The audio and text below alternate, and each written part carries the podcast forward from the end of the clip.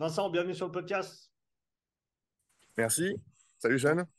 Après, après quelques péripéties de, connexion et de micro, on a enfin trouvé une solution. ouais.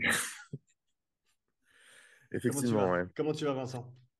Ben, euh, Très bien la forme. Il fait frais, mais, euh, mais tout va bien. Et toi?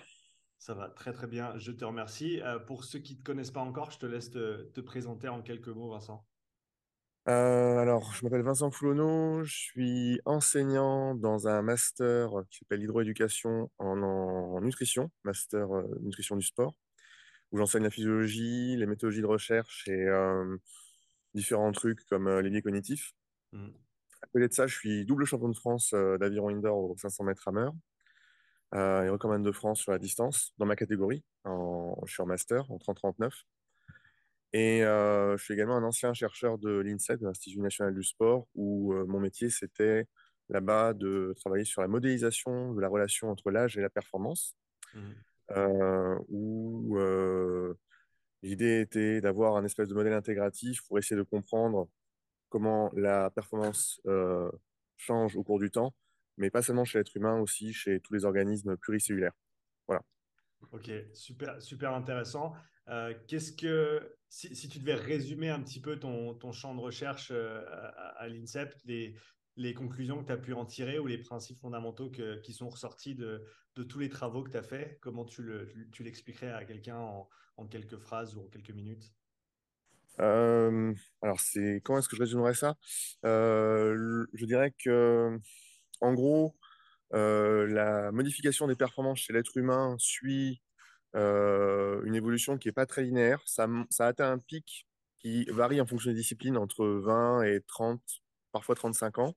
Mhm. Et ensuite, ça atteint un plateau descendant qui est plus ou moins rapide en fonction de si on continue à faire du sport ou si euh, on, on, se laisse aller à la sédentarité. Et après, il y a une accélération de la décroissance de la performance au-delà de 60, 70 ans, plutôt, plutôt après 70 ans. Et là, c'est le crash. Et à, à l'issue du crash, ben, inéluctablement, euh, c'est la mort. Mmh. C'est à peu près ça qui se passe. Euh, ensuite, les, comment dire, dans les facteurs qui modifient cette performance, à l'heure actuelle, c'est un sujet de, recherche encore, et donc je ne peux pas te dire de manière certaine ce qui se passe. Il est clair qu'il y a à peu près, euh, on considère à l'heure actuelle qu'il y a neuf marqueurs du vieillissement. Euh, euh, dont euh, ben, la décroissance de la fonction mitochondriale, qui est un sujet qui, toi, t'intéresse considérablement. Euh, et on a également un facteur limitant, il y a beaucoup de facteurs limitants, mais l'un des facteurs qui moi m'intéressait le plus, c'était la perte de fonction des cellules souches. pour expliquer en fait, la perte de construction musculaire, puisqu'au bout d'un moment, en fait, les cellules sont limitées par le nombre de divisions cellulaires qu'elles peuvent effectuer, enfin, les cellules souches. Cette limite est définie par. Euh, c'est les télomères, non? Comment? Alors, c'est lié au télomère. Et en fait, la limite est, définie ce qu'on appelle, c'est ce qu'on appelle la limite d'Eyflick, parce que c'est un chercheur en 1960, dans les années 60, qui s'appelait Eyflick, qui l'a inventé, enfin, qui l'a découverte. Euh, on estimait à l'époque que c'était entre 60 et 90 divisions cellulaires pour une cellule souche. Alors, on sait aujourd'hui que c'est beaucoup plus compliqué que ça, parce qu'il y a certaines cellules, certaines cellules souches qui sont presque immortelle dans l'organisme, euh, au niveau, de, la, au niveau des, euh, de l'intestin en particulier, ou de certaines euh, cellules du système immunitaire. Mais concernant les cellules souches, les cellules satellites, par exemple, pour les muscles, on est quand même limité.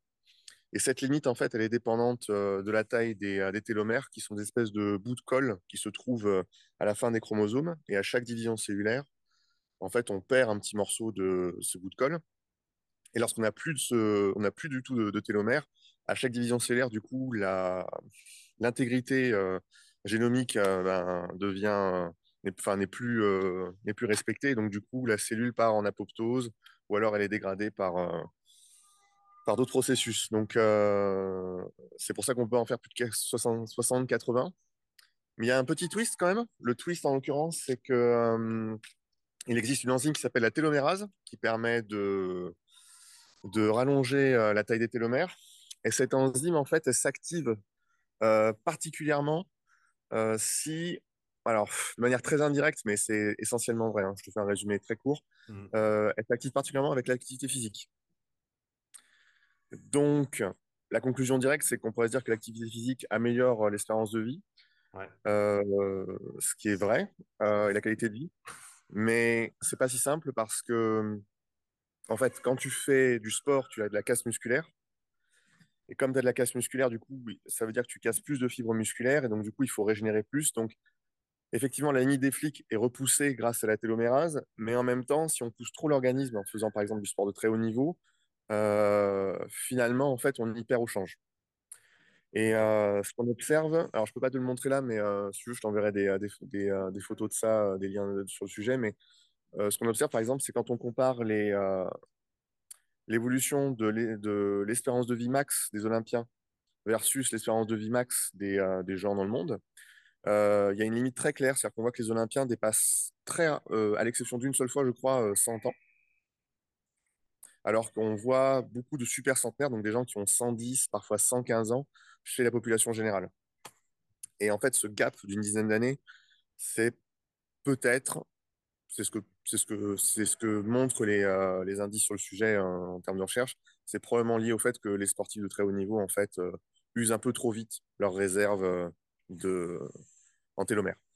Très intéressant. Et est-ce que est-ce qu'il y a certaines disciplines du coup qui ont un, un impact plus conséquent sur ce, cette dégradation au cours du temps? Je pense notamment à par exemple du vélo versus la course à pied, étant donné qu'on sait que au niveau des impacts, au niveau de la charge sur les articulations, sur les, les muscles, tendons, ligaments, les structures euh, euh, musculosquelettiques sont beaucoup plus importantes dans des disciplines comme la course comparées à, d'autres.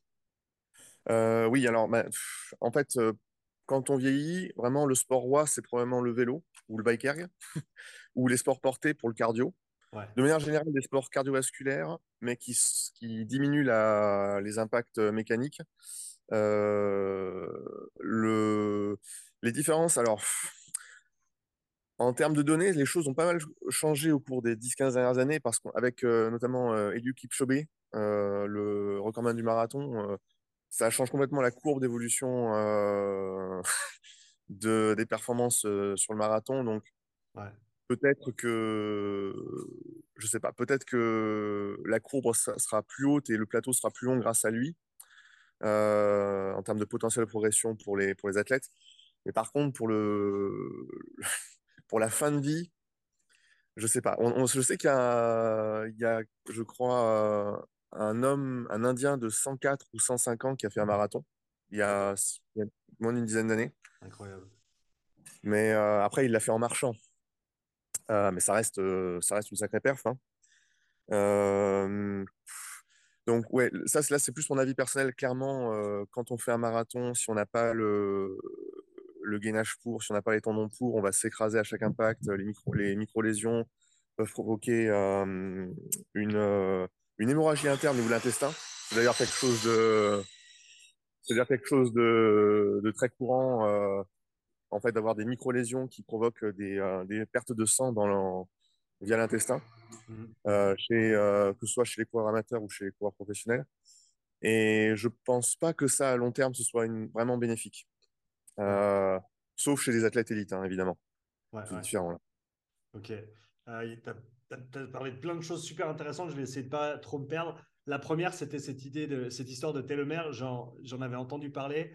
J'avais suivi un gars qui avait écrit une thèse super intéressante sur les, les souris qui sont utilisées dans la majorité des, des, des projets de recherche euh, dans le cadre de tester des, des, médicaments, des choses comme ça. Et il y avait une histoire de longueur de télomère qui avait été affectée par le fait que toutes ces souris, en fait, elles sont. Euh, on, fait en sorte qu'elles se reproduisent d'une certaine manière pour en produire énormément. Et du coup, ça avait biaisé, en fait, leur, euh, leur espérance de vie et donc leur tendance à, d'un côté, de, d'avoir des, des maladies qui, qui arrivaient assez tôt dans la vie plutôt que de voir des dégradations en fin de vie. Et il y avait une histoire super intéressante avec tout ça. Et en gros, le fait que les, les, conclusions qu'on ressort de la majorité des recherches qui sont faites avec ces souris, qui sont plus, ou moins toutes les souris qu'on utilise dans la recherche, parce qu'elles sont toutes produites, entre guillemets, ou élevées exactement de la même manière par les mêmes gens et, recroisées, etc.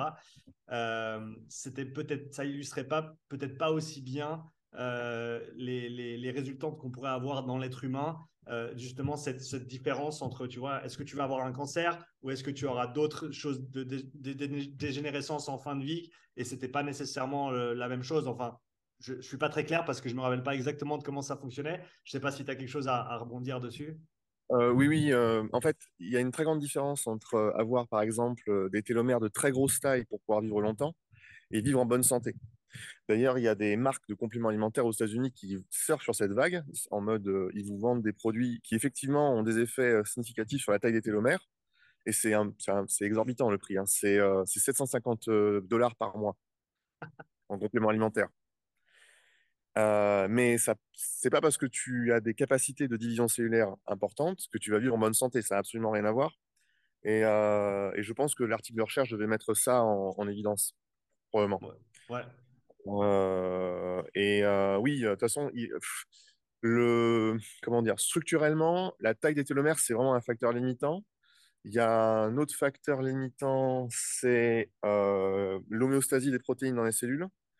Mmh mais pour la santé, de manière générale, en fait, pour comprendre en fait comment prévenir les problèmes, c'est bien de s'intéresser à, aux questions, à, la manière dont en fait les, la population, l'humain meurt. Il y a plusieurs façons en fait pour un être humain de, de, de finir sa vie, mmh. soit avec des maladies neurodégénératives comme Parkinson, Alzheimer. Par exemple, Parkinson, euh, donc on sait qu'on a les gaines de myéline qui se désagrègent, mais on sait aussi que c'est lié à un processus euh, de dégénérescence au niveau des mitochondries des, euh, des neurones. Mmh. et ce c'est activé par une voie métabolique qui vient de l'intestin. Donc c'est compliqué, tu vois. Mmh. donc ça veut dire qu'il faut manger correctement, il faut, faut, prendre soin de sa flore intestinale, c'est quelque chose de très important. Ça, on pourrait passer des heures à parler de ça. Et euh, bref, mon point, c'est que bon, d'un côté, on a les maladies neurogénératives, de l'autre côté, par exemple, on a tout ce qui va être cardiovasculaire, et on a également euh, donc les crises cardiaques, etc. Et puis on a également aussi en majorité les cancers. Alors les cancers, on n'y peut pas forcément grand-chose parce que ça dépend de notre génétique quand même, et puis ça dépend aussi des accidents, de faute à pas de chance. Si on, si on marche dans un coin qui est radioactif, euh, si on mange une substance toxique qui peut vraiment mettre à mal notre système, c'est parfois on ne on s'en rend pas compte. Mais par contre, pour tout ce qui est euh, maladie cardiovasculaire et euh, maladie neurodégénérative, la prévention sur le sujet, pour le coup, euh, il y a des choses sur lesquelles on peut agir, comme l'activité physique, prioritairement l'activité physique. donc évidemment, pour tout ce qui est maladie neurodégénérative, ça va être le développement de la force. Il n'y a pas le choix. Mmh. Et pour tout ce qui va être maladie cardiaque ou symptômes dans ce, de ce genre-là, ça va être évidemment faire du cardio, faire de la zone 2 euh, et un peu de zone 3. Mais beaucoup, beaucoup, beaucoup de zone 2. Ok, ok, super. Euh, avant de parler de mitochondrie, et je veux reparler un peu de flore intestinale aussi, euh, tu as parlé d'âge et de pic de performance et que selon les disciplines, le pic de performance n'était pas le même. Est-ce que tu peux détailler un petit peu cette pensée-là?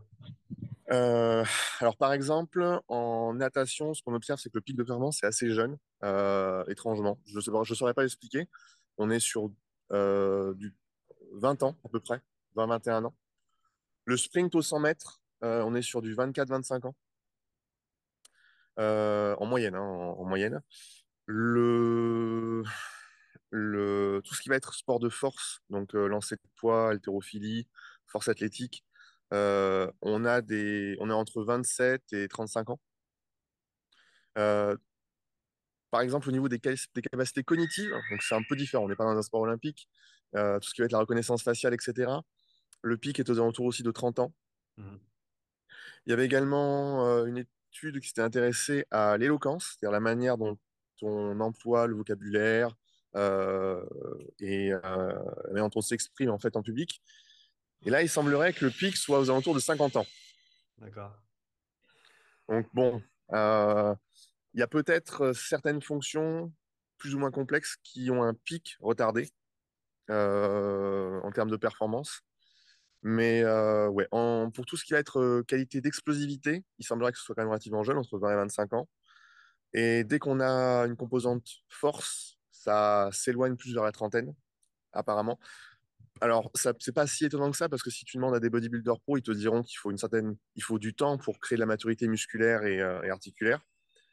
et au niveau cardiovasculaire, on est quand même conçu, on est, hmm, génétiquement et épigénétiquement parfaitement adapté pour, euh, pour l'endurance.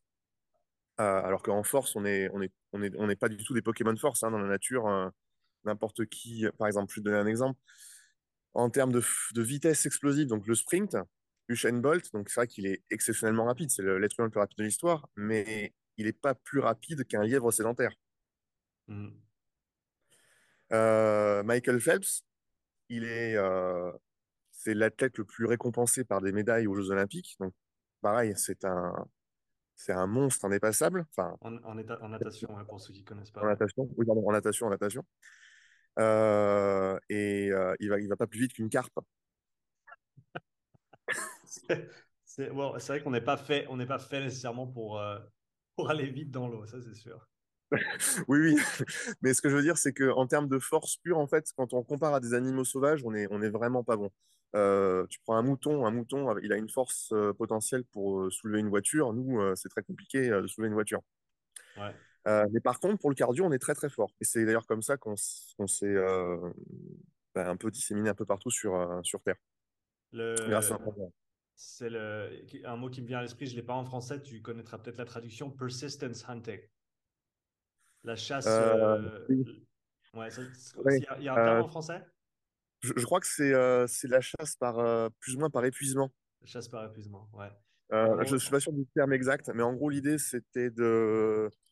Comme en fait, par exemple, un gnou ou un zèbre, c'est beaucoup plus puissant que nous, ben, on peut l'attaquer. En plus, à l'époque, on se prend la moindre mandale, c'est fini. Et euh, du coup, plutôt que de plutôt que d'essayer d'attaquer de front un animal aussi dangereux pour nous, on a on lui fait peur, donc il s'éloigne et on continue, on continue, on continue jusqu'à ce que son système de thermorégulation craque euh, et euh, ou qu'il fasse une crise cardiaque de peur et, et du coup il s'épuise et il meurt et, nous on a de la viande. Mmh ouais, ce, ce mécanisme-là, c'est vraiment ça qui nous a permis de de devenir le, le premier prédateur de la planète. Et quand, donc pour, pour, aller un peu plus loin encore, pic de performance dans les sports d'endurance euh, de, de, longue durée ou de longue distance, on arrive vers quelle, vers quelle tranche d'âge? Alors, il y a. Hum, donc là, je ne peux pas te le montrer, mais j'avais une courbe intéressante à te montrer. Euh, je te l'enverrai euh, par mail. Mmh.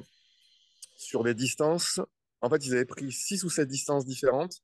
La plus petite étant le marathon. D'accord? euh, et la plus longue étant le 6 jours, je crois, en course à pied.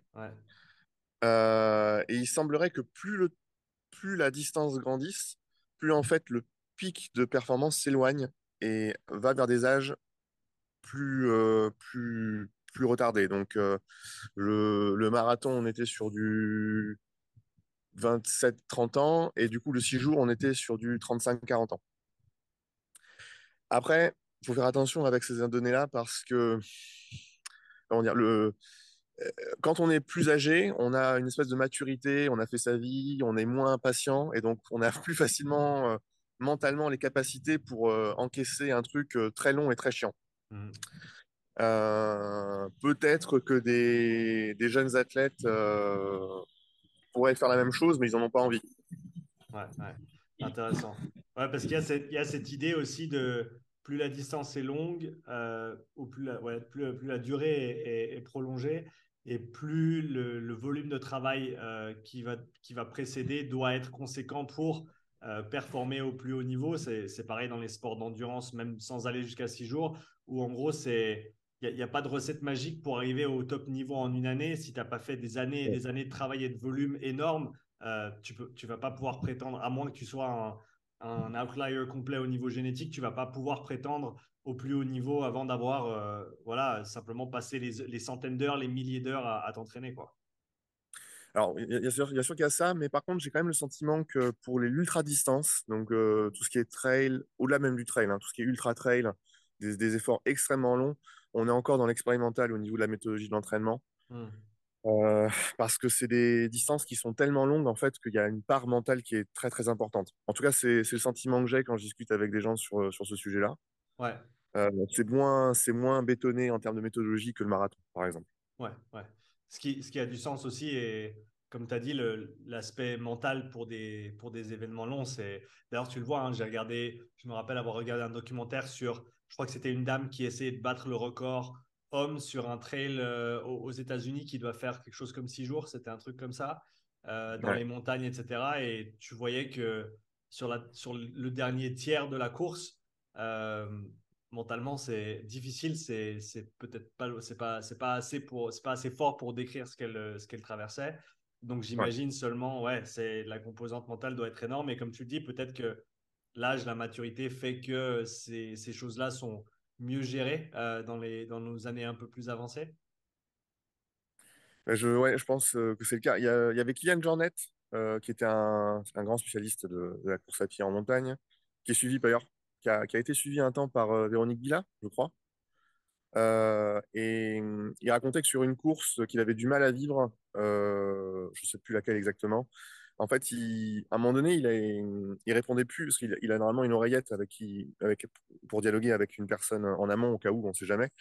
Et il répondait plus. Et il, est, il, avait une espèce d'hallucination. Il, pensait qu'il il voyait ses tendons d'Achille à côté de lui courir à côté de lui.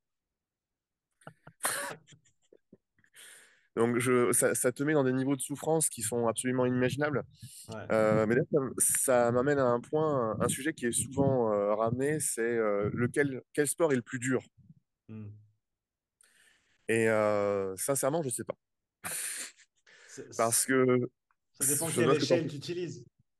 Ouais, mais je ne sais pas ce que tu en penses toi d'ailleurs, mais tu vois, par exemple, comparer un 500 mètres rameur ou un demi-mètre rameur avec un marathon, ouais c'est très difficile de, comparer des efforts qui sont d'une nature totalement différente.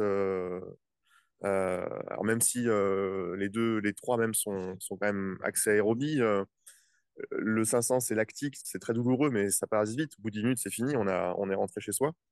Le 2000, euh, c'est pas lactique, c'est aérobie, mais c'est quand même très, très, très, très dur. Mais pareil, 10 minutes après, c'est fini. Le marathon, à moins d'être Kipchoge, ça dure 3 heures, au moins.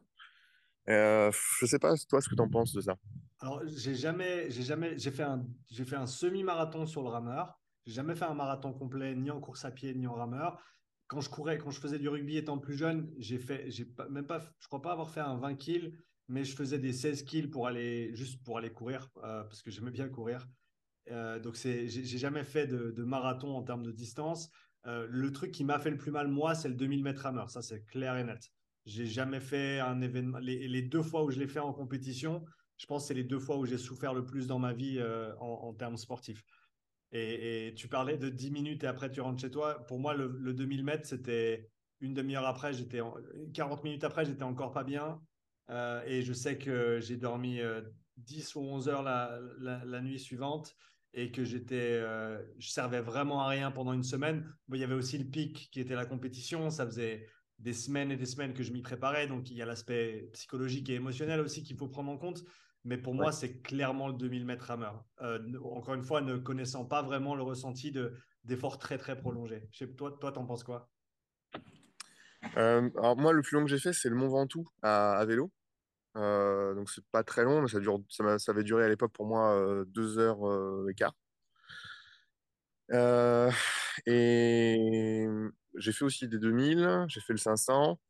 Euh, en fait, les deux efforts les, les, ouais, les deux efforts les plus. Non, les, en fait, dans ma... j'ai un classement des trucs les plus violents que j'ai fait dans ma vie. Les trois, le top 3. le top 3. Alors, le premier, c'est un... le test All Out, 3 minutes sur rameur. Euh, j'allais dire, bah, c'est pas vraiment un, c'est pas vraiment un test. Euh, on va, on va dire, c'est pas vraiment un événement de compétition, mais de ce que j'ai entendu, c'est de très très loin la chose la plus dure que tu puisses faire en termes de sport. Je le souhaite à personne, mais parle-nous un peu de ton expérience du coup avec ton 3 minutes. Bah, alors donc, c'était euh, avec un, un pote, Maximilien Bowen, qui est chercheur à Aix-les-Bains euh, dans un laboratoire de performance euh, de haut niveau, donc pour les, cyclistes et les, mecs de l'aviron, enfin les mecs et les nanas de l'aviron. Et euh, j'ai oublié le nom du laboratoire, je suis désolé. du coup, il m'a dit donc c'est facile, tu te mets sur rameur, tu cours comme un con pendant 3 minutes et tu réfléchis pas, tu poses le cerveau et on t'enlève le moniteur et tu voilà et, tu, tu réfléchis pas. Bon, très bien, pourquoi pas. Je sais pas trop à quoi je m'attendre sur le coup. Mais alors, le, déjà, le fait qu'on t'enlève le moniteur, le fait qu'on t'enlève le moniteur, ça, c'est quelque chose que j'aime pas du tout parce que, euh, comment dire, En plus, moi, j'ai un caractère, j'aime bien savoir où je vais, ce que je fais, etc. J'aime bien contrôler les choses que je fais. Le fait d'être à l'aveugle, c'était très, très dur mentalement. J'ai eu le sentiment que l'effort avait a duré 10 minutes, quelque chose comme ça. en plus, ils me gueulaient tous dessus pour que j'avance, mais au bout de. Quand t'as passé au bout d'une minute, les deux dernières minutes, elles, ont, elles ont été absolument atroces. Euh, et pour ceux, pour ceux qui ne savent pas de quoi on parle, c'est un test où tu pars pied au plancher et tu ne t'arrêtes pas. Et tu, en gros, c'est un sprint de la première seconde à la troisième minute et tu ne lâches rien et tu ne t'arrêtes pas et tu continues le plus fort possible, non-stop, non-stop, non-stop. C'est ça. Hein Alors, ouais, le sprint à la fin, j'étais à 90 watts. Hein. Dur. Donc, mais d'ailleurs, c'est pas ça le, le, le W prime c'est censé. Alors, la théorie, quand, quand le test, parce que, en plus, c'est marrant parce que il y a certains et certaines personnes qui te diront Ouais, c'est le meilleur test parce qu'il il dure que trois minutes, du coup, c'est vite fait, machin. Euh, à savoir qu'ils l'utilisent même plus en. Il y a des équipes de cyclistes pro qui l'utilisaient, qui l'utilisent plus parce que c'est tellement traumatique pour les, même pour les gars de ce niveau-là. Euh, mais en gros, la théorie, c'est que si tu te lances plein fer d'entrée de jeu, après 2, minutes 30 à peu près, tu vas avoir complètement exprimé ton W', euh, dépenser cette réserve énergétique, ce, compte épargne si on veut bien, et te retrouver du coup à ta puissance critique. Donc, j'imagine que tu n'avais pas une puissance critique à, 90 watts, euh, mais, mais, c'est un test, c'est très très difficile. Donc, normalement, il faut des tests de familiarisation avant, des essais de familiarisation. Euh, et, et, ouais, c'est sur le papier, sur le papier, c'est super comme test. Mais en réalité, à mon avis, ça tient pas l'eau, quoi. Juste, juste le fait d'y penser, je transpire encore. Et donc, donc tu as, as, eu mal pendant combien de temps après ça? Euh, En fait, j'ai eu mal psychologiquement pendant deux mois, parce que pendant deux mois, j'ai pas fait de sprint. j'ai pas refait de sprint et pas de l'active non plus. ça m'a vraiment traumatisé. Euh, et après, j'ai eu mal. Il euh, y a un mec qui, est venu me pincer l'oreille pour mesurer la lactatémie. Et c'était à 21. Un truc comme ça. C'est beaucoup. C'était affreux. Et... Ah oui, d'ailleurs, j'ai une anecdote rigolote par rapport à ça, par rapport à la lactatémie, mais bon, bref. et du coup, ça a duré peut-être une demi-heure à peu près. Très très mal 10 minutes et puis une demi-heure à peu près. Ou une demi-heure, je... après j'étais ronchon toute la journée. J'imagine. Euh, ouais. Et du coup, donc il y a ce test-là euh, qui était vraiment le numéro 1. Le numéro 2, c'était le Mont Ventoux qui a duré 2h20. L'ascension à 13% pendant 2 heures, c'est bon. Ça, en plus, moi, je suis lourd, hein, donc euh, c'était vraiment juste atroce. mentalement, c'est épuisant en fait. Et, et le troisième, c'est un workout de CrossFit qui m'avait vraiment mis dans le mal. C'est ce qu'on appelle le, le Fantasyland. C'est un vieux workout des années de, de, de Froning. Ouais. C'est un triple Fran. Ok. C'est un Fran, euh, c'est un Fran, suivi d'un Fran mais à 50 kg et des chest to bar, suivi d'un Fran à 60 kg et des muscle up. Ok. Mais le nombre de répétitions diminue au fur et à mesure. Il y a le workout qui existe, euh, qui est sur, sur Internet, vous le trouverez facilement. Ok. Et celui-là, il m'avait bien plu. Pour ceux qui ne savent pas quoi faire euh, ce soir, un, vendredi soir, et qui s'embêtent, vous pouvez toujours aller faire ça. ok, ouais, ça, fait, ça, fait un, ça fait un bon top 3 quand même. Euh, ouais, comme, je te dis, personnellement, le, 2000 mètres rameur, et, et après, j'ai, peut-être pas fait assez d'autres sports. Euh, j'ai fait du rugby, donc tu n'as pas nécessairement de, d'efforts euh, en continu, à proprement parler. Et, du coup, c'est, des. depuis que je me depuis que je me jauge un peu sur, sur ce qui est le rameur, le vélo et tout ça, je pense que j'ai pas fait assez de long truc pour vraiment savoir à quoi ça ressemble, tu vois, la souffrance pendant deux heures. Mais comme tu l'as dit, c'est, tu as beaucoup de mental à ce stade-là. Et c'est vrai que c'est des choses, tu peux t'y préparer, dans le sens où si tu fais jamais d'efforts longs et que, boum, tu dois faire 40 minutes ou une heure, c'est clair que tu vas morfler grave. Euh, mais une fois que tu l'as fait, et d'ailleurs, c'est une des choses qui est ressortie du, du programme d'endurance longue que j'ai sorti. Les participants euh, qui m'avaient fait des retours avant m'ont dit, en gros, euh, c'est de l'entraînement mental, quoi. C'est de, la, de la prépa mentale du fait que maintenant, c'est bon, je vois un AMRAP de 30 minutes sur le truc, euh, c'est tranquille. Je, sais que c'est pas très long quand, tu as fait du 2 x 30 ou du 3 x 20 en, tempo. Euh, tu, sais que tu vas pouvoir survivre. Donc, il y a, un petit peu de ça. Une chose euh, que je voulais pas oublier, donc revenir sur cette idée de fonction mitochondriale en lien avec la performance et l'âge. Comment toi, tu l'envisages, ce, ce paramètre de la, de la fonction mitochondriale ou de la capacité mitochondriale Comment ça se mesure dans la recherche quand on parle de, de, vieillissement et de, performance? Et après, euh, voilà, qu'est-ce qui ressort pour toi quand on parle de, de fonction ou de capacité mitochondriale? Alors, le, moi, j'étais dans, dans, la partie modélisation mathématique, donc pas dans la partie biochimie. Donc, pour te dire exactement comment a été mesuré, euh, avec quel isotope, euh, quelle euh, voie métabolique hein, a été mesurée la, la, fonction mitochondriale ou la perte de fonction mitochondriale, je ne pourrais pas te dire exactement. mais par contre, en fait, il y a des liens forts, par exemple, entre le découplage mitochondrial, dont tu as parlé il y a quelques temps dans une pensée du jour, euh, et euh, le, la sénescence, de manière générale, ce qu'on appelle le vieillissement. Et en fait, c'est intéressant parce que c'est en lien avec euh, les ROS, c'est-à-dire les, les, espèces réactives de l'oxygène, c'est-à-dire les radicaux libres. en fait, l'idée, c'est que plus il y a de ROS, plus il y a de radicaux libres, plus en fait c'est délétère pour la cellule. Et finalement, bah, derrière, au bout d'un moment, la, cellule n'est plus capable de, contenir en fait ces, euh, ces, radicaux libres. Et donc, du coup, tout part, tout part en vrille, euh, les protéines sont cassées, l'ADN est cassé. Donc, du coup, ben, elle doit partir en apoptose et ensuite se faire manger par des, euh, des phagocytes. en fait, c'est plus compliqué que ça. On sait ça depuis maintenant une dizaine d'années, une quinzaine d'années, peut-être ouais, environ une dizaine d'années.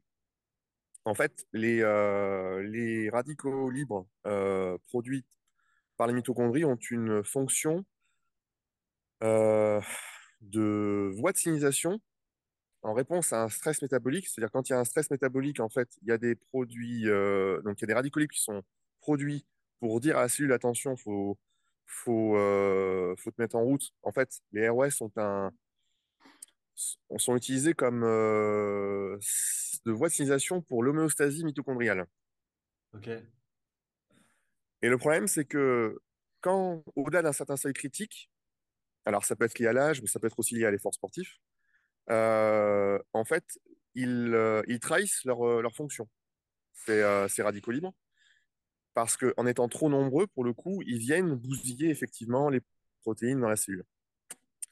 Mais leur première fonction à la base, c'est une vaccination, donc on en a besoin.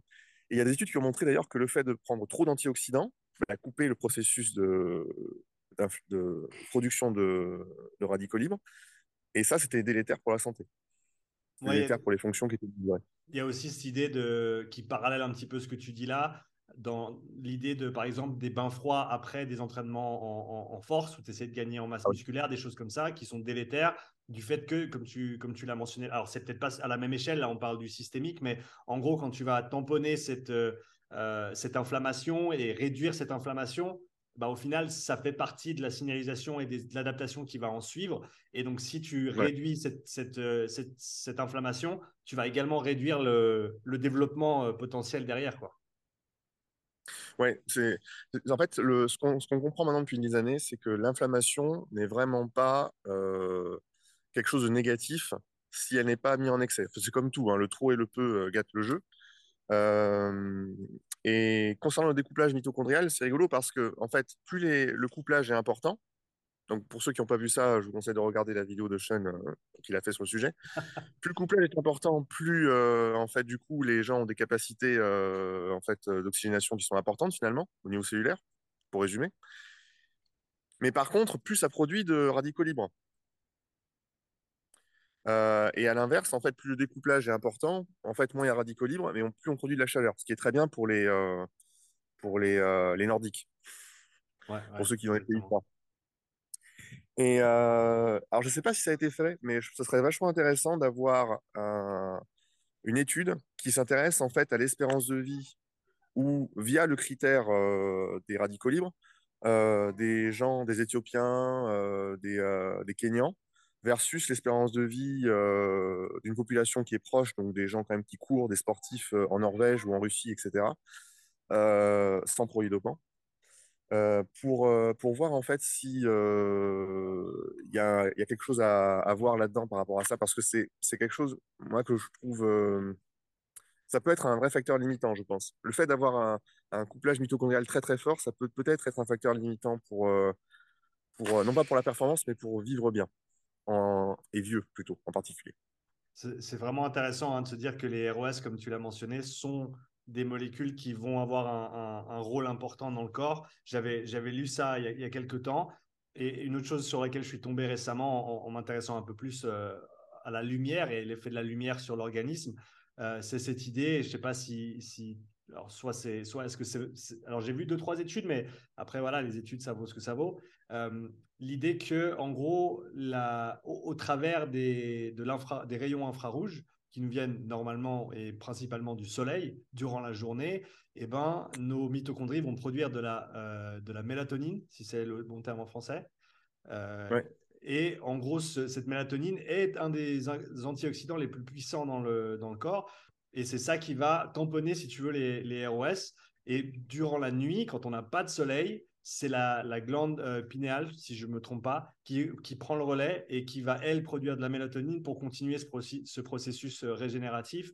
Euh, et donc voilà, un, paramètre de plus à, à, mettre dans l'équation, l'idée de l'exposition au soleil, le, la quantité de soleil que tu as dans l'année. Est-ce que c'est pareil dans les pays nordiques et dans l'Afrique centrale? Je pense qu'il y a je ne sais pas si ça doit faire partie de la conversation, mais c'est, ça, me, semblait intéressant. Ben pour la vitamine D, euh, on sait que les sportifs de haut niveau ont des déficits de vitamine D en hiver, euh, probablement parce qu'ils sont plus demandeurs. Euh, mais par contre, bizarrement, dans les pays nordiques, leurs déficits sont pas sont pas excessifs, et on pense que c'est lié à l'alimentation, le fait qu'ils mangent beaucoup de poissons gras, donc riches en vitamine D, ça aide à, à compenser ce genre de problématiques là. Ouais, ouais. Ah oui, attends, pour que j'y reviens, euh, l'anecdote sur la lactatémie. Euh, j'ai lu ça en fait cette semaine, c'est rigolo. Euh, la lactatémie la plus élevée qui a été enregistrée chez un être humain, c'est 35 ou 36, je crois. Alors, bon, je ne veux même pas mettre à la place de la personne qui a vécu ça parce que ça doit être atroce. Et dans le règne animal, dans la tortue, donc pareil, une tortue sédentaire non entraînée qui ne fait pas les Jeux Olympiques des tortues, 200. 200 millimoles. Waouh. C'est. Bon, après, voilà, je pense qu'il doit y avoir tellement de différences en interne euh, du mode de fonctionnement, du développement de, de différents paramètres, euh, tu vois, aérobie, anaérobie, si j'ose parler comme ça. C'est marrant, depuis que je m'intéresse plus au lactate, j'ai beaucoup moins de peine à, parler de. Alors, même si on sait que tous ces systèmes fonctionnent de, ensemble, de concert, euh, c'est quand même des, des, des voies de, des voies métaboliques et des processus de signalisation qui ne sont pas nécessairement équivalents mais on sait que ben, voilà, tu produis du lactate, tu vas le recycler notamment dans les mitochondries, euh, soit de la même fibre, soit des fibres adjacentes, soit tu vas le mettre dans le sang pour le passer autre part. Euh, je parlais avec un, collègue hier qui, euh, qui a réussi, je ne sais pas si tu t'es intéressé au modèle de Madère, l'allemand. Qui... Le Madère, non, ça ne rien. Ok, c'est un modèle sur l'équilibre du lactate en fait. Enfin, c'est plus la, la, la, bioénergétique cellulaire. et en gros, ils ont, ils ont, ils ont mis ça à, l'échelle humaine et avec des. Alors voilà, il faut des, il faut des constantes qui ne sont pas nécessairement toujours les mêmes, etc. Mais au final, tu arrives à dresser la, la, courbe de production et de réutilisation de, du lactate de quelqu'un avec ses paramètres de VO2 max, VLA max et euh, MLSS, euh, si, on, si on se comprend sur les, les équivalences de ces différentes terminologies. Euh, et de, de MLSS, c'est quoi? Ouais, MLSS sur le, en, gros ton, ton, ton, état stable maximal euh, métabolique ou du lactate. D'accord, ok. Et, et, en gros d'avoir ces différents paramètres dans une équation et euh, c'est un truc sur lequel je creuse depuis depuis neuf mois maintenant pour essayer de comprendre parce que ça, ça me fascine le fait que euh, et certaines personnes me l'ont démontré avec mes propres données de lactatémie que je leur avais communiqué que tu pouvais calculer en gros des temps à l'échec et et des capacités de temps de soutien, des choses comme ça, grâce aux valeurs de lactatémie avec des, modèles tels que celui-ci.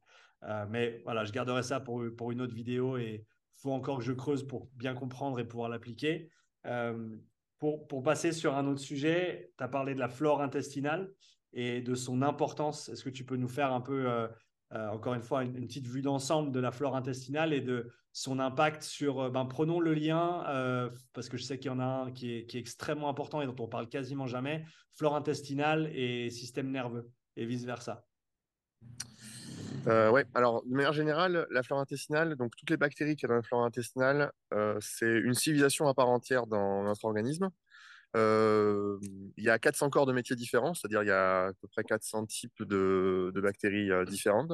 Ouais. Chacune ont leur importance euh, dans la régulation du système immunitaire, euh, de, des voies métaboliques euh, classiques. Et hum, comment dire, on vit en symbiose avec ces, ces bactéries. Et sans elles, on ne pourrait pas vivre en bonne santé. Elles ont une- un impact très très fort au niveau de notre psyché. 80% des émotions sont produites par euh, notre euh, flore intestinale. Et donc, si 80% de ces émotions sont produites par la flore intestinale, ça a forcément un impact aussi très important sur le système euh, nerveux, le système central. Quand tu parles, pardon de te Ah. couper, quand tu parles des émotions qui sont produites par les bactéries dans notre, dans notre intestin, dans nos intestins, euh, il y a la sérotonine notamment qui est, qui est produite principalement euh, dans, notre, dans notre intestin, c'est ça? Dans nos voies digestives Euh, oui, mais de manière- c'est, c'est, en fait, alors, il y a, donc, il y a les classiques euh, sérotonine, euh, dopamine et euh, Ouais. noradrénaline, mais, mais de manière générale, en fait, la plupart des, euh, des hormones pour lesquelles nous, on réagit au niveau du cerveau en, termes- en tant qu'émotion, donc c'est, c'est assez général, c'est 80 à 85% produites par la flore intestinale. Ouais, c'est ça. Et d'ailleurs, c'est très intéressant. Il y a une, il y a une bactérie, c'est un truc que je, je parle, dont je parle souvent à mes étudiants, qui s'appelle la candida, Oui. Euh, qui produit euh, la candidose, du coup. Et cette candida, donc, qui est une bactérie de notre flore qui permet de, digérer le sucre, euh, elle, elle peut envoyer des pulsions extrêmement fortes au cerveau pour nous dire de manger du sucre. Et donc, parfois, les pulsions sucrées, les pulsions sucrées, c'est pas nous qui avons faim de sucre, c'est elle qui nous dit, moi, je veux me reproduire en plus grande quantité. Et c'est quelque chose qu'on observe très fortement, ça a été très, très bien observé chez les rats, mais aussi du coup chez des gens qui sont diabétiques en particulier. C'est, Et- ouais, ouais, fi- fini, fini là-dessus. Après, j'ai une anecdote qui est, à mon avis, intéressante sur le sujet. Et euh, oui, bon, j'ai presque fini. Et, euh, et du coup, on- euh, il est vachement intéressant de comprendre qu'il y a des bactéries qui ont un, comment dire, on n'est pas maître de nos pensées tous les jours. Euh, on, on est impacté par ces bactéries et par leurs décisions qu'elles ont euh, à vouloir se reproduire ou non. Et la candidate, c'en est un parfait exemple. Il y en a d'autres. hein. Ouais, l'exemple que je voulais citer, c'est il y a- il y a quelques années, on a fait un, un petit, une petite expérience, un petit N de 1 avec ma femme. On a mangé uniquement de la viande et de- des, des produits animaliers pendant trois mois. Euh, Ouais. ceux- que ça, que ça, pas, pas un brin d'herbe, pas une, pas une salade, rien. Et euh, c'était alors ma, ma femme avait, euh, avait des soucis auto-immunitaires et euh, il y, a une- il y a une assez grande communauté euh, au niveau du, du régime entre, ou de la diète carnivore euh, avec Mm. beaucoup de ces personnes-là qui, en gros, ne peuvent pas fonctionner si elles n'utilisent pas un- une approche telle que celle-ci, de par leurs leur soucis de santé. Donc, c'était vraiment Ouais. plus dans, c'était dans cette, dans cette veine-là qu'on se trouvait et, et pour ça qu'on qu'on voulait voir un petit peu ce qui se passait. Et une chose que j'ai trouvée, après à peu près 10 jours, 10-15 jours, et, et ça doit certainement avoir à faire avec le fait que ben, la candidate n- a, est certainement, euh, je ne sais pas si ça, se, ça doit se détruire, ça doit mourir à- au, au bout d'un moment si tu lui donnes pas du sucre. Parce que du coup, Ouais. vu que j'avais pas, je mangeais plus de sucre du tout, il y en avait plus, et j'ai jamais, j'ai jamais eu cette sensation, j'ai jamais eu une sensation aussi forte de ne pas avoir envie de manger du sucre. Tu sais ce que je veux dire? J'ai la, Ouais. fringale, je- ça, ça n'existait pas. Tu pouvais me mettre une pizza euh, barbecue chicken de chez Domino's Pizza devant le visage et je te disais non merci, donne-moi un steak. C'était, c'était, mais c'était psychologiquement, c'était, c'était vraiment bizarre parce que j'avais, j'avais aucun élan de vouloir manger du sucre euh, après, ouais, à peu près deux semaines et j'ai trouvé ça absolument fascinant. Donc ta flore intestinale, elle va changer assez rapidement euh, en fonction de ce que tu manges. Euh, ouais, c'est de l'ordre de quelques semaines, ouais. Puisque, en fait, l'espérance de vie d'une bactérie dans ta, dans ta flore, c'est entre euh, trois jours et quatre semaines. Donc, dans cette fenêtre-là, tu peux modifier ton comportement alimentaire. Et par contre, ce qui se passe, c'est que, par exemple, la candidate, au début, elle va voir ses copines mourir les unes autour des les unes, les unes après les autres. Donc, du coup, elle va envoyer des signaux très puissants pour te dire non, non, donne-moi du sucre parce que nous, il faut qu'on soit, faut qu'on bosse. Et donc, il y a des gens qui sont très sensibles au sucre. Moi, c'est mon cas, par exemple.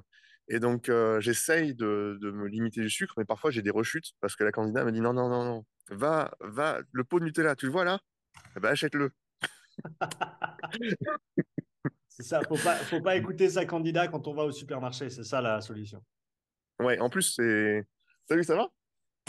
Et en plus, c'est euh, compliqué parce que, euh, le, le- comment dire, euh, le, par exemple, pour le, un, un truc intéressant concernant le gluten,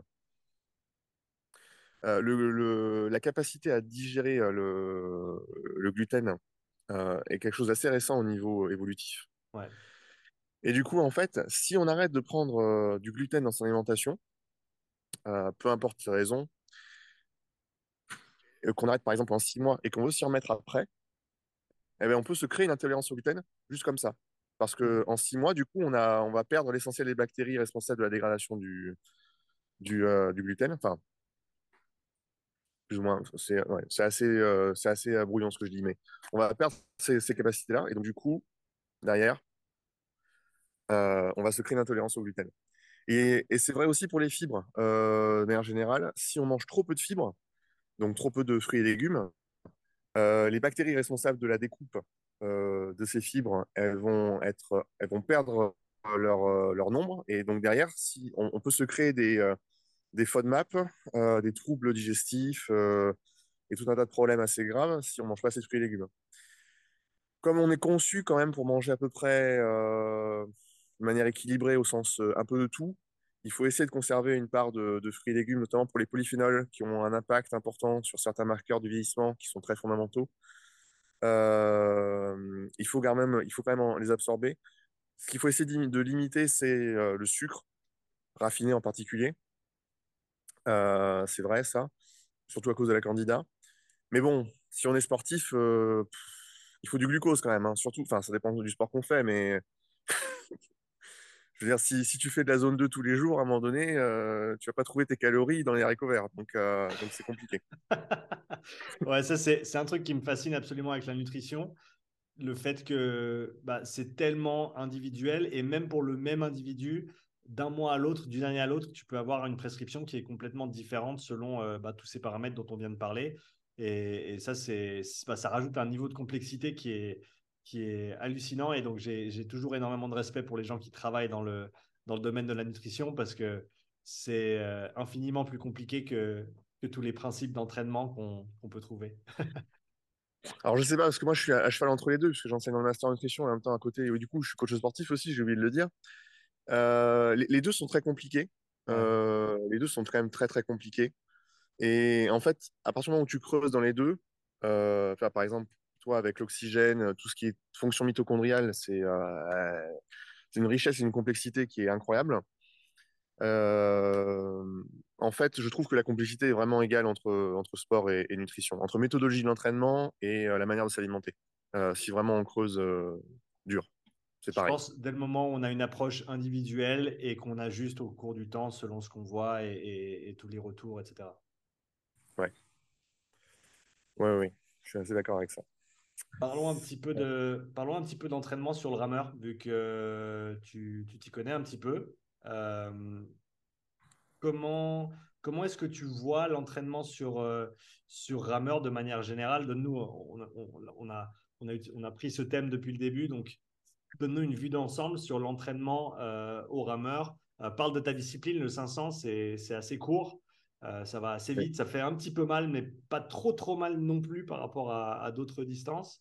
Euh, en tout cas, je trouve, je sais pas, tu me diras ce que tu en penses toi.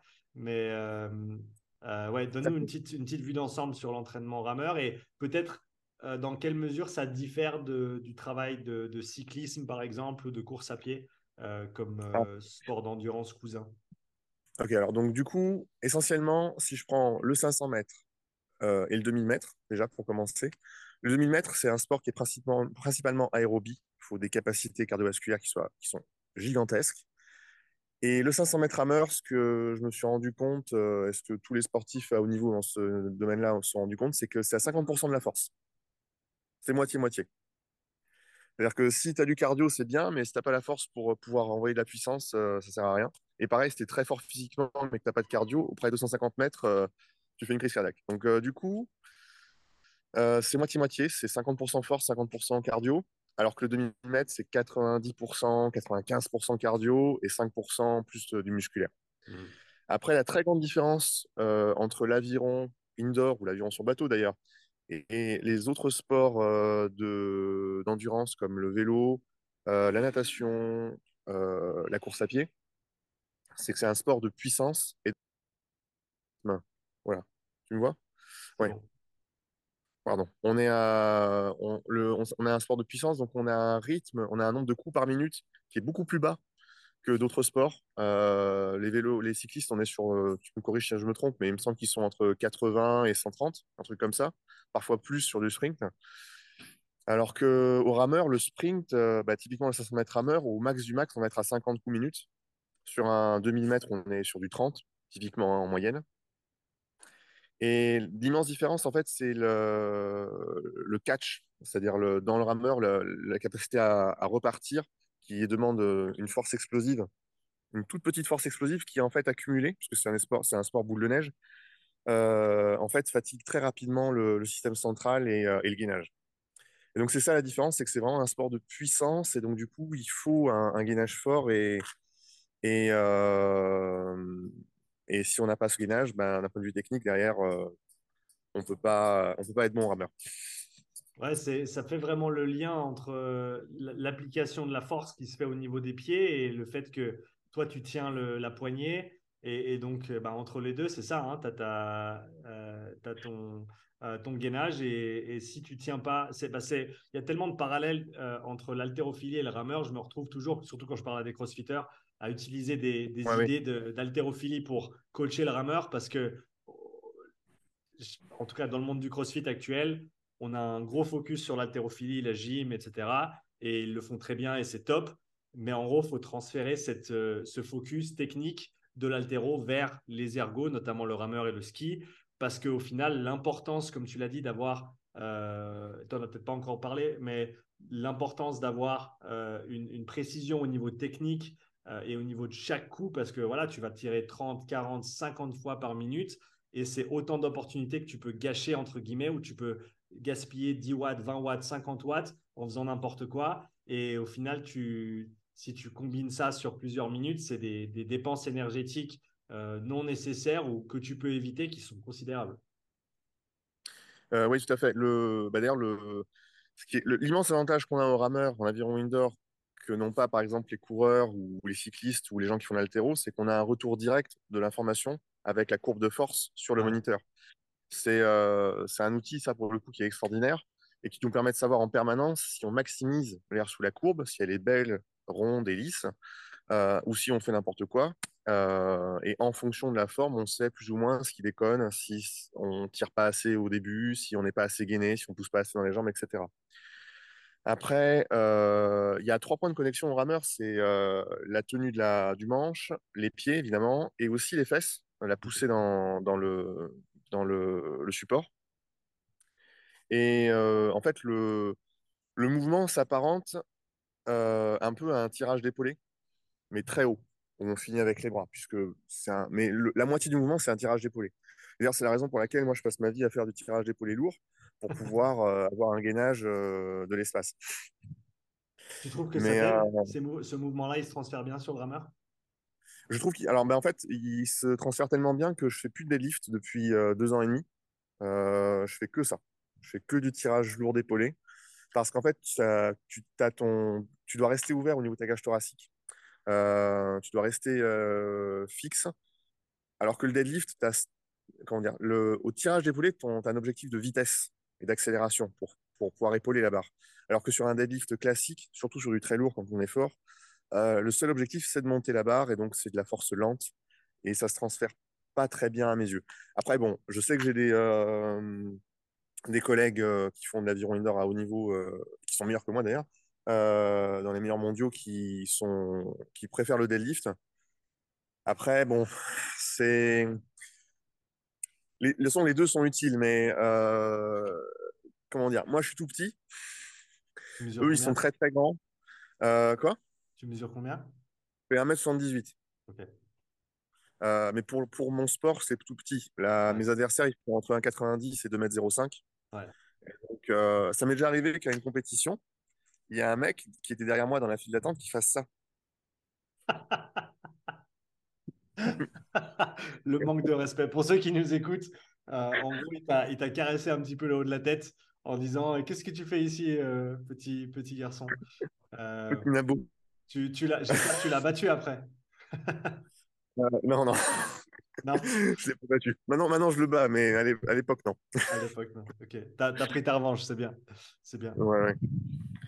Mais oui, du coup, enfin, moi, ma problématique, c'est de, tirer profit au maximum de mon amplitude pour accélérer la barre. Alors que pour un grand, sa problématique, c'est simplement être capable de mettre de la force. Et donc, pour un grand, je pense que c'est aussi efficace de faire du tirage que du deadlift. Parce que tant qu'il est capable de maintenir de la force sur une très grande amplitude, il va aller très, très, très, très, très vite. Alors que pour un petit, il faut vraiment mettre de l'accélération très, très, très vite. Et là, pour le coup, je trouve que le tirage d'épaulé a fait beaucoup plus de sens. Le tirage d'arraché aussi, mais tirage d'arraché, on peut soulever moins lourd, donc le développement de la force max, c'est un peu moindre. Donc, euh, tirage d'épaulé, c'est euh, top. Ouais, et le, transfert, malgré tout, sur la force max, il est quand même intéressant, même si, comme tu l'as dit, tu fais que du tirage d'épaulé. Moi, je me rappelle quand je faisais de l'altéro, je faisais jamais du deadlift. Euh, par contre, du tirage lourd d'épaulé, j'en faisais, faisais fréquemment.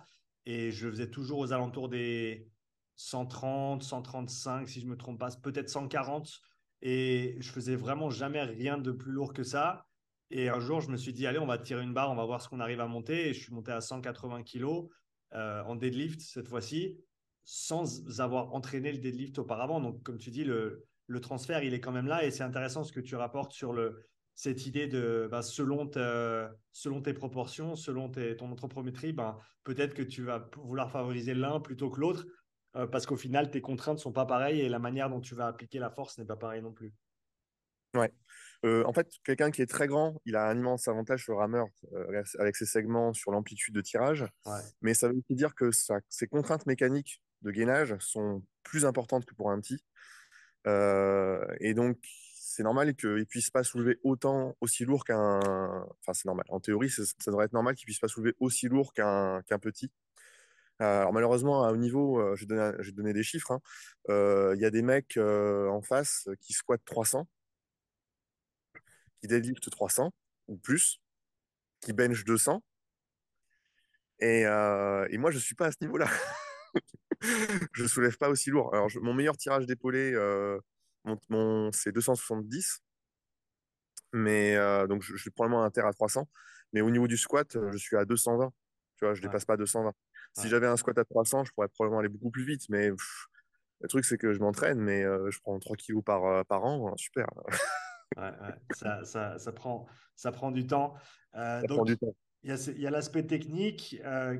qu'est-ce que, qu'est-ce que, de quoi tu peux nous parler encore autour de, de l'entraînement en rameur? Tu as mentionné avant que, parce qu'il faut, faut, dire, on n'a pas dit depuis le début, mais tu, on s'est rencontrés via, via la chaîne YouTube. Hein, tu, tu, me poses des commentaires assez fréquemment. Euh, et, on a commencé à échanger par rapport à, par rapport à tout ça. Et donc, tu me disais qu'un des trucs que tu as commencé à rajouter euh, plus récemment, c'est de la zone 2 dans tes entraînements de nouveau. Euh, tu as, parlé du fait que ton, ton 500 mètres, c'est moitié force, moitié, moitié endurance.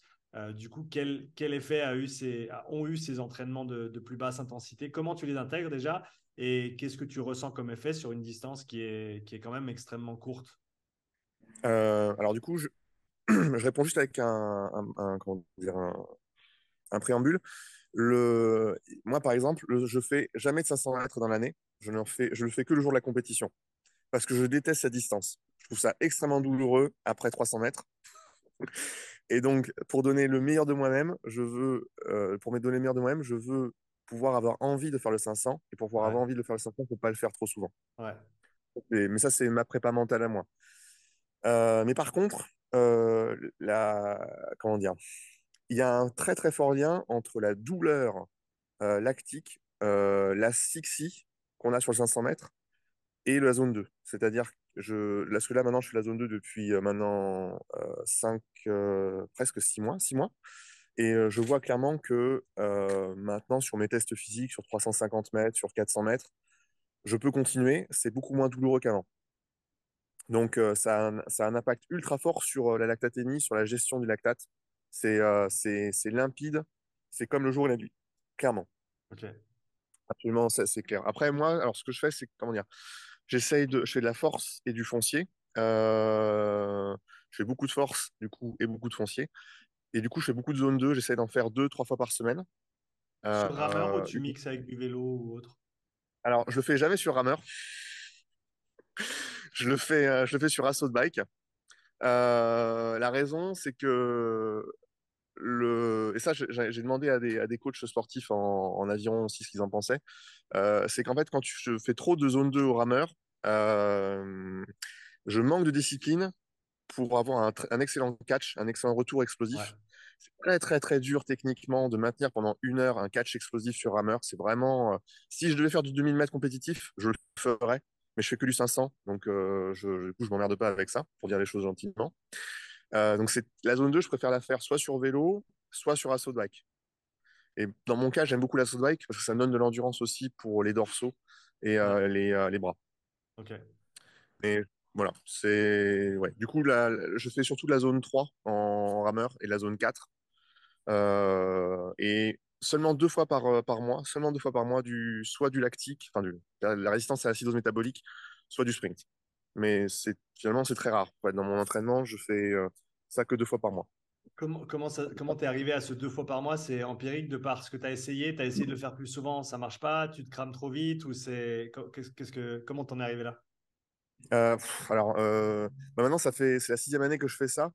Euh, il y a une, il, fut un temps où je faisais du sprint trois fois par semaine. Euh, donc sprint, sprint ou lactique ou enfin en gros entre zone entre zone 9 et zone 6, Ouais, on va dire. Sauf que ça me cramait complètement pour les entraînements de force, c'est-à-dire squat, tirage. Donc impossible de, de faire quoi que ce soit avec ça. Et en plus, ça m'avait créé un, un gros déficit nerveux. Le... J'ai fait un crash nerveux le, le mois de la compétition.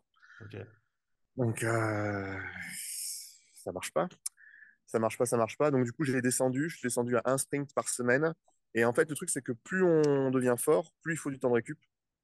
Euh, et maintenant, j'ai remarqué que je continue de progresser en faisant 15 entraînements, un seul entraînement euh, toutes les deux semaines au sprint, en travaillant sur des points faibles spécifiques euh, qui me sont propres.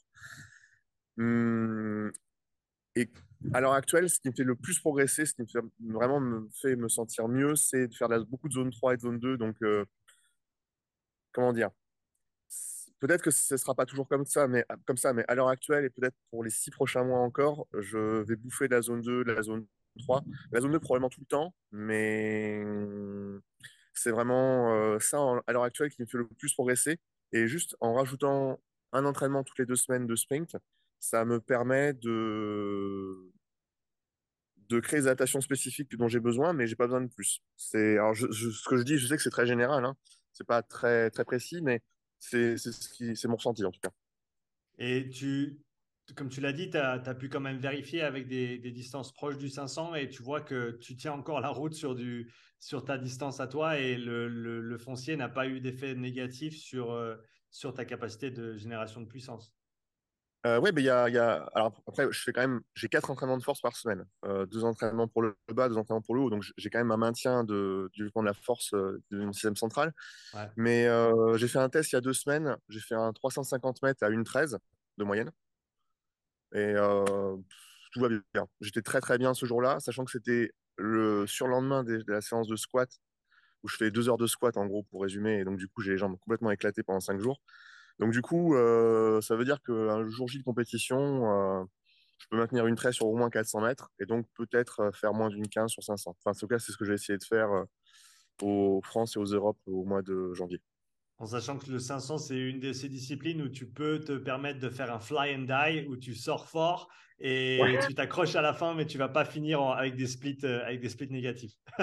ouais, non, c'est ça, c'est clair. T'as, as déjà essayé les splits négatifs?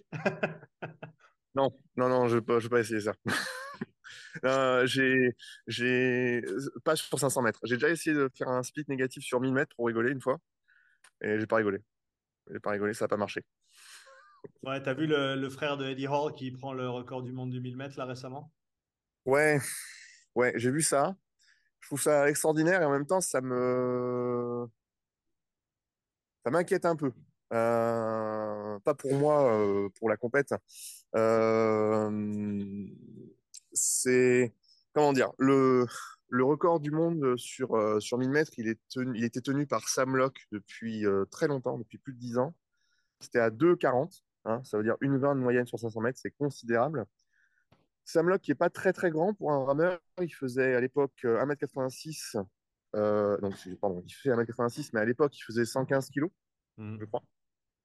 Donc, quand même un beau bébé. je ne sais pas quelle taille fait Eddie Hall. pas Eddie Hall, pardon, le frère d'Eddie Hall. c'est quoi C'est James si je ne me trompe pas. James Paul. Ouais. Je sais, je sais pas quelle taille il fait, mais il n'a pas l'air très grand. Il n'a pas l'air très très grand, mais après, bon. Mais par contre, il fait 125 kilos. Hein. Ouais, voilà. Ouais. Il est beaucoup plus lourd. Euh, en fait, ça m'inquiète un peu pour euh, une raison qui est totalement haute. Alors, je, ce que, tout ce que je veux dire, c'est avec des pincettes. Hein, je, disclaimer, je, c'est juste mon opinion à moi.